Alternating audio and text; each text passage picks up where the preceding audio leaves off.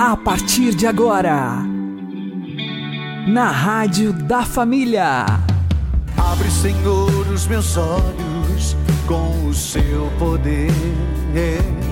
Caminhando com Jesus. Acredite, se Deus é por nós, quem será contra nós?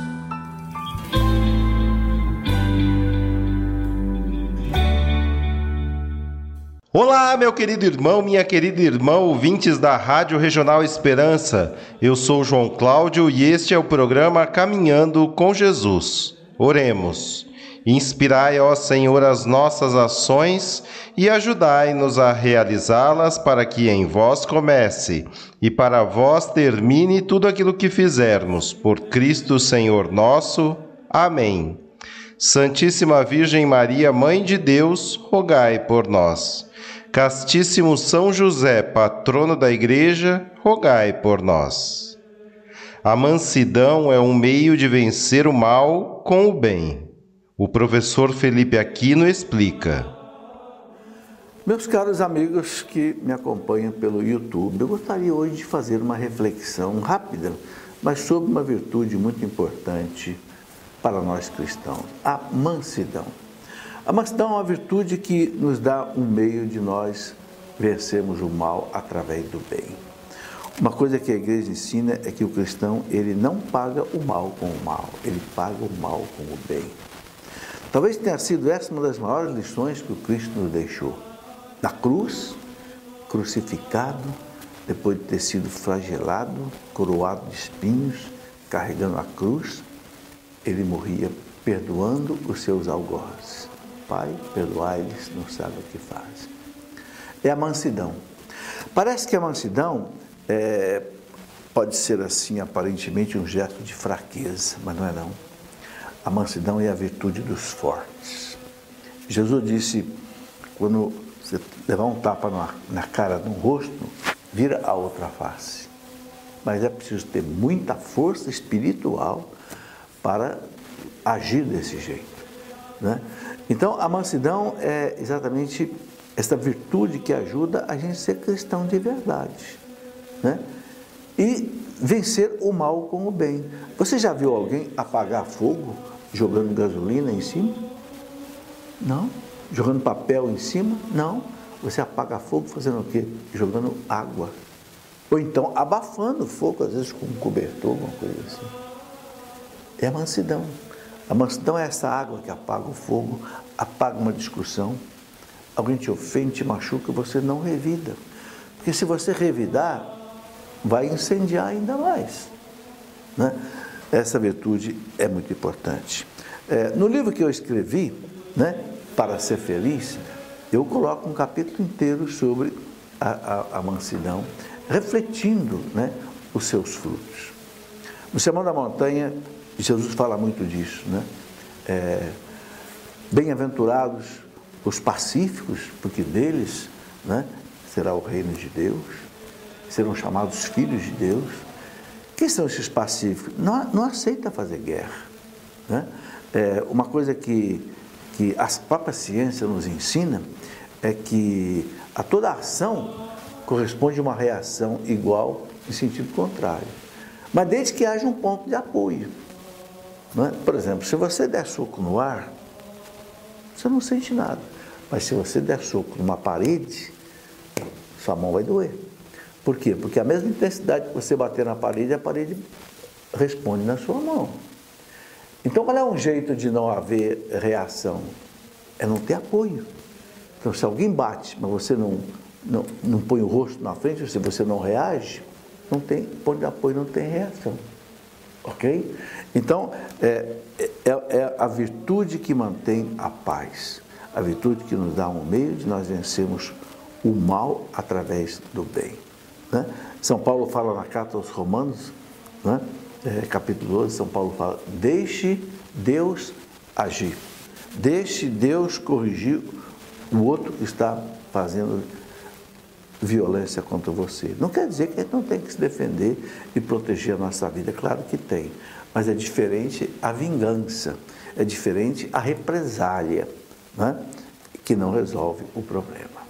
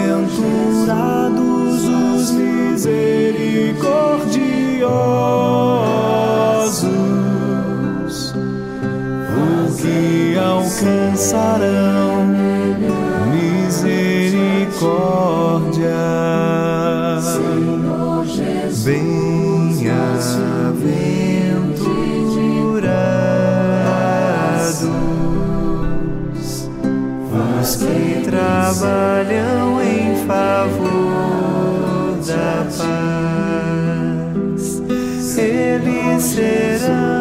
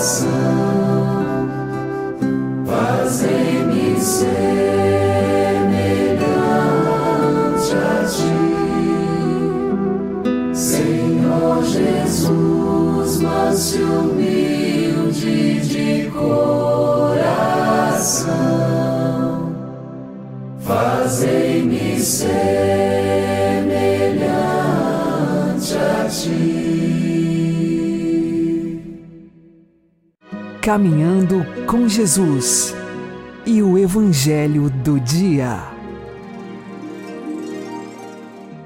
O Senhor esteja conosco, ele está no meio de nós. Anúncio do Evangelho de Jesus Cristo segundo Marcos. Glória a vós, Senhor. Jesus estava passando por uns campos de trigo em dia de sábado. Seus discípulos começaram a arrancar espigas enquanto caminhavam.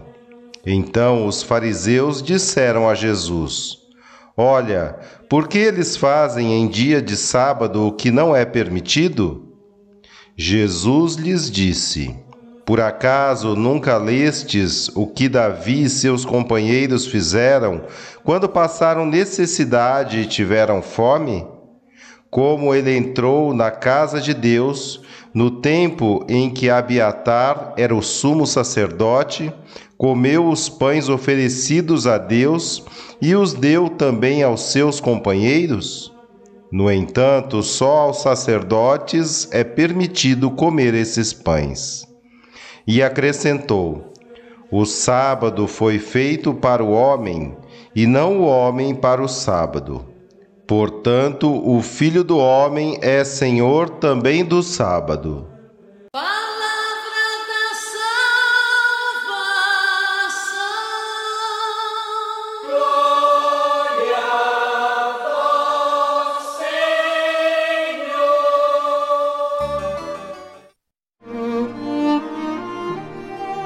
Agora, a homilia diária com o Padre Paulo Ricardo.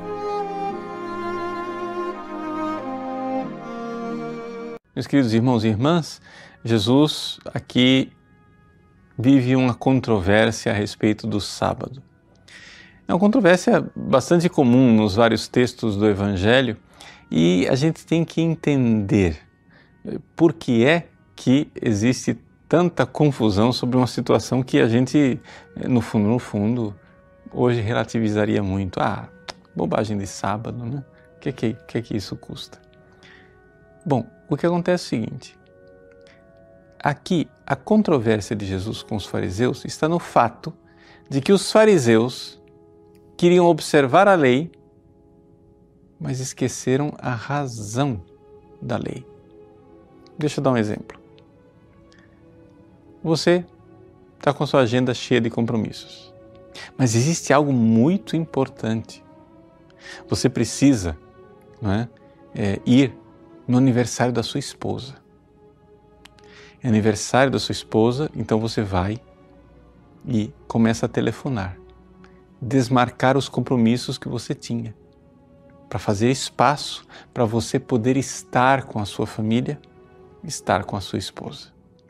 Então, você fez espaço na agenda. Agora você tem tempo livre, tempo para sua esposa e para sua família, para celebrar o aniversário dela. Chega o dia do aniversário e você vai para o bar com os amigos tomar cerveja e sua esposa fica em casa sozinha com as crianças. Entendeu o problema? Ou seja, você fez o tempo livre mas esqueceu da razão. Esse era o problema do sábado. Deus nos deu a lei do sábado, o terceiro mandamento, porque é algo que está na lei natural, está na própria natureza das coisas. Nós precisamos dar tempo para Deus. Nós precisamos pagar o dízimo do nosso tempo para Deus.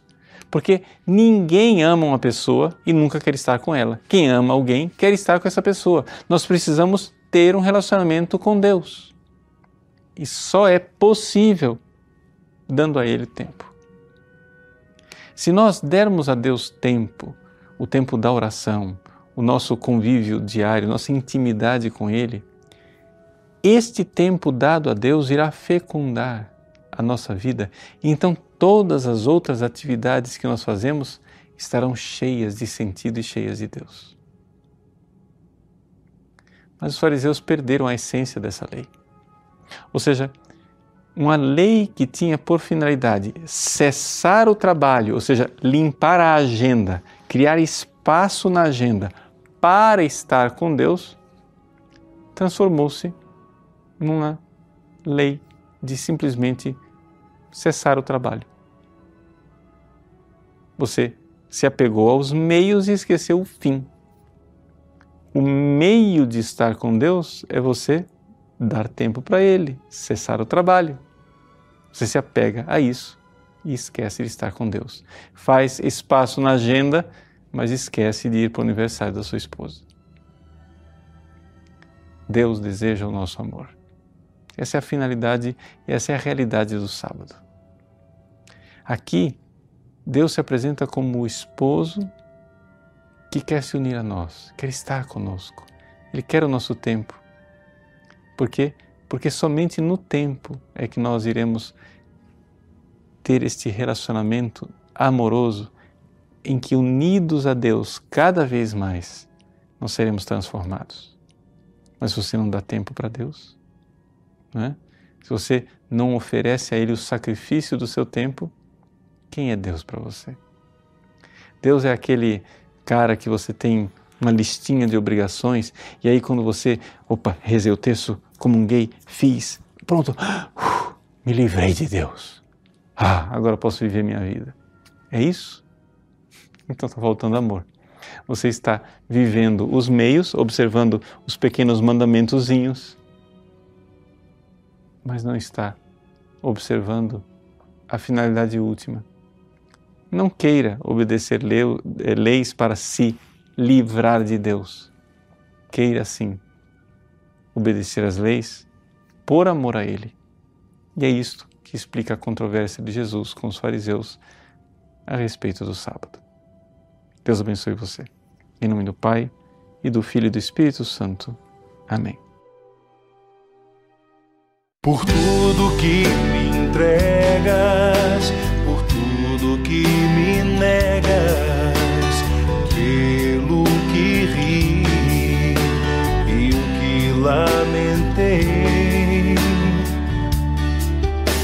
Na noite mais escura, no dia mais difícil, em cada derrota, na dor da solidão, te louvarei, meu Deus, mesmo se a voz se calar, te louvarei, meu se eu não te escutar, te louvarei, meu Deus, mesmo se a voz se calar, te louvarei, meu Deus, mesmo se eu não te escutar.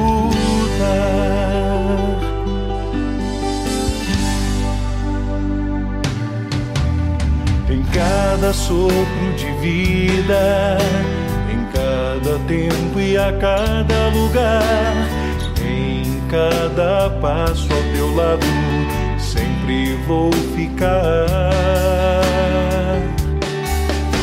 Na noite mais escura, no dia mais difícil, em cada derrota, na dor da solidão.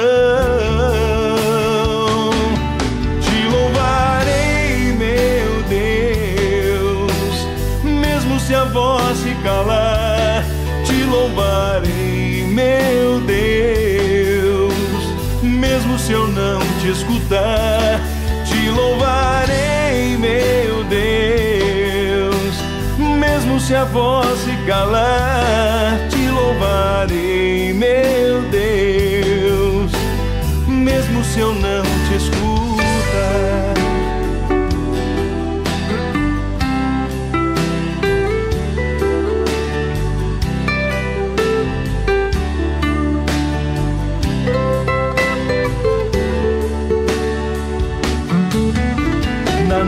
Noite mais escura, no dia mais difícil, em cada derrota, na dor da solidão.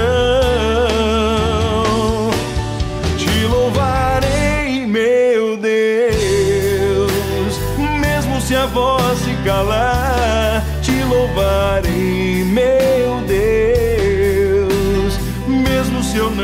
escutar, te louvarei, meu Deus, se a voz se calar, te louvarei, meu Deus, mesmo se eu não te escutar. Mesmo se a voz se calar,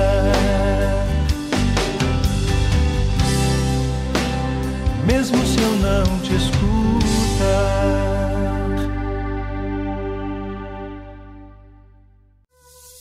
Agora você ouve o Catecismo da Igreja Católica. A boa nova foi igualmente anunciada aos mortos. A descida à mansão dos mortos é o cumprimento até a plenitude do anúncio evangélico da salvação. É a última fase da missão messiânica de Jesus fase condensada no tempo, mas imensamente vasta no seu significado real de extensão da obra redentora a todos os homens de todos os tempos e de todos os lugares. Porque todos aqueles que se salvaram se tornaram participantes da redenção. Cristo, portanto, desceu aos abismos da morte para que os mortos ouvissem a voz do Filho do Homem e os que a ouvissem vivessem. Jesus, o Príncipe da vida, pela sua morte reduziu à impotência aquele que tem o poder da morte, isto é, o diabo, e libertou quantos, por meio da morte, se encontravam sujeitos à servidão durante a vida inteira. Desde agora, Cristo ressuscitado detém as chaves da morte e do Hades, e ao nome de Jesus todos se ajoelhem, no céu, na terra e nos abismos. Um grande silêncio reina hoje sobre a terra, um grande silêncio e uma grande solidão. Um grande silêncio porque o rei dorme, a terra estremeceu e ficou silenciosa, porque Deus adormeceu segundo a carne e despertou os que dormiam há séculos. Vai à procura de Adão, nosso primeiro pai a ovelha perdida, quer visitar os que jazem nas trevas e nas sombras da morte. Vai libertar Adão do cativeiro da morte. Ele que é ao mesmo tempo seu Deus e seu Filho. Eu sou o teu Deus, que por ti me fiz teu filho. Desperta, tu que dormes, porque eu não te criei para que permaneças cativo no reino dos mortos. Levanta-te de entre os mortos, eu sou a vida dos mortos.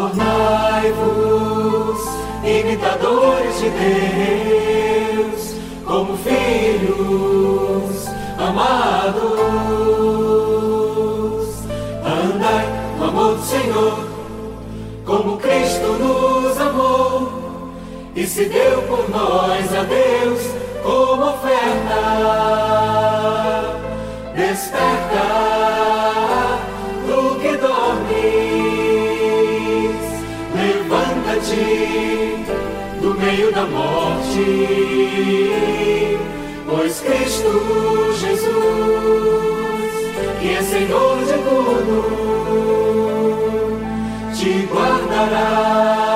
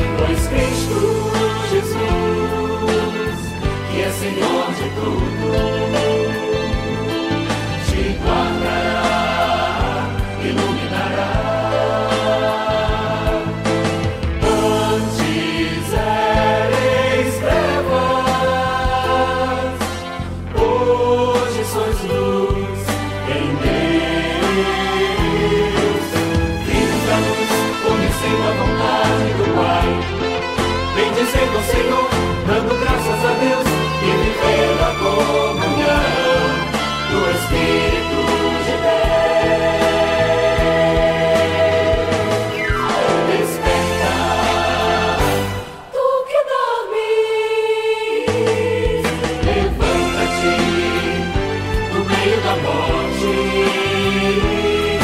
Pois Cristo Jesus, que é Senhor de tudo,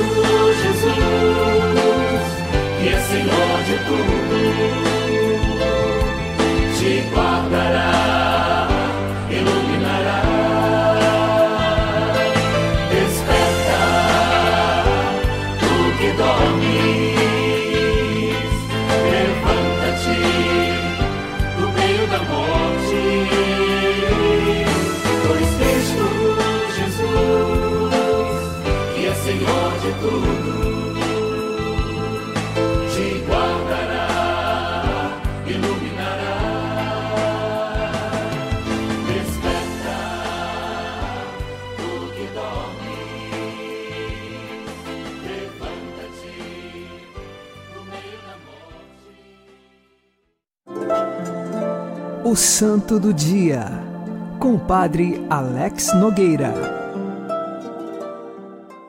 No dia 18 de janeiro, a Igreja recorda a memória de Santa Margarida da Hungria. Ela que era filha de reis e nasceu no ano de 1242.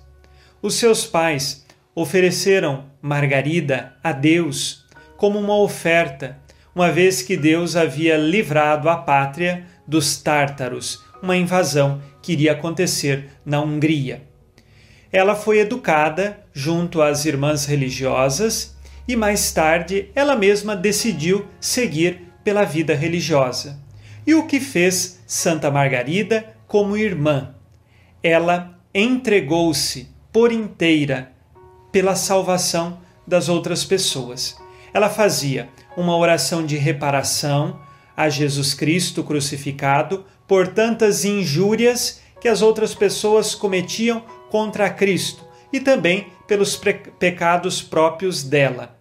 Santa Margarida, ela pedia a Deus que as pessoas se libertassem do pecado e ela se colocava no lugar destas pessoas em sacrifício a Deus. Ela queria passar por todos os sofrimentos necessários para que assim estas pessoas também se convertessem. E assim, Santa Margarida era devotíssima da paixão de Cristo. Ela se unia à paixão de Jesus, ela passava por penitências, por provações e por sofrimentos, tudo pela salvação das almas. Ela estava ali no mosteiro e ela se oferecia em holocausto a Deus pela salvação das pessoas e principalmente pela paz na Hungria, pela paz no reinado. O seu pai construiu um mosteiro onde a comunidade religiosa dela foi transferida para morar. E mesmo assim, ela não se enchia de orgulho, ela não tinha apego material algum, pelo contrário, mesmo sendo princesa e filha do rei, não tinha nada para si. Tudo era para os outros. Ela era inteiramente pobre para este mundo. Renunciava às suas vontades por amor a Deus e em penitência pela conversão dos pecadores. Ela fazia os trabalhos mais simples do mosteiro, cuidava das coisas mais simples e com sinceridade e amor de coração fazia, sempre acompanhada por uma caridade verdadeiramente cristã. Santa Margarida também é conhecida como uma mística, isto porque ela tinha experiências de oração profundas e também passava por certos sofrimentos corporais que a unia à paixão de Jesus. Era muito devota da Santíssima Virgem Maria, a qual sempre recorria à sua intercessão. Santa Margarida da Hungria é exemplo para nós de pessoa que viveu em profunda intimidade com Jesus, que queria ser santa. Às vezes nós olhamos para a vida dos santos e falamos assim: ah, eu nunca vou conseguir ser desta forma. De fato, nós precisamos ao menos dar os primeiros passos na humildade, reconhecer que sozinhos nós não podemos nada, Santa Margarida da Hungria, sozinha, por si mesma, não conseguiria ter vivido nada disto, mas ela se abriu e pediu, humildemente, a graça de Deus. É isso que nós devemos fazer: pedir a Deus, com humildade, a sua graça, para que encontremos, segundo a vontade de Deus, qual é o caminho que Ele quer que nós sigamos em nossa vida. Santa Margarida da Hungria, rogai por nós.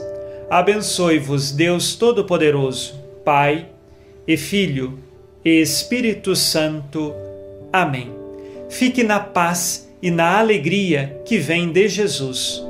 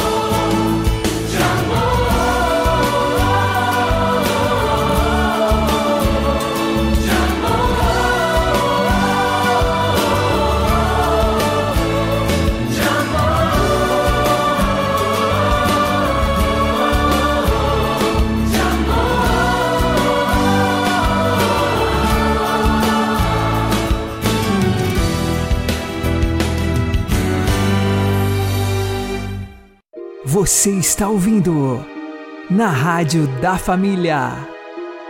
Caminhando com Jesus. Oremos. Meu Deus, eu creio, adoro, espero e amo-vos. Peço-vos perdão para os que não creem, não adoram, não esperam e não vos amam.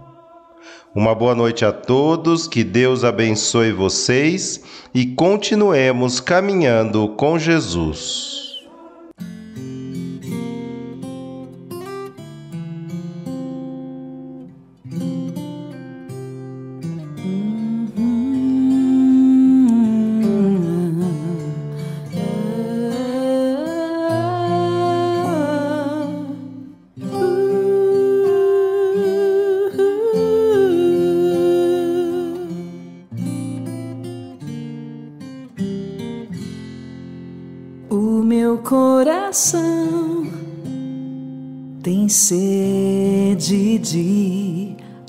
Amar. Vim ao teu encontro, ansiosa em te adorar.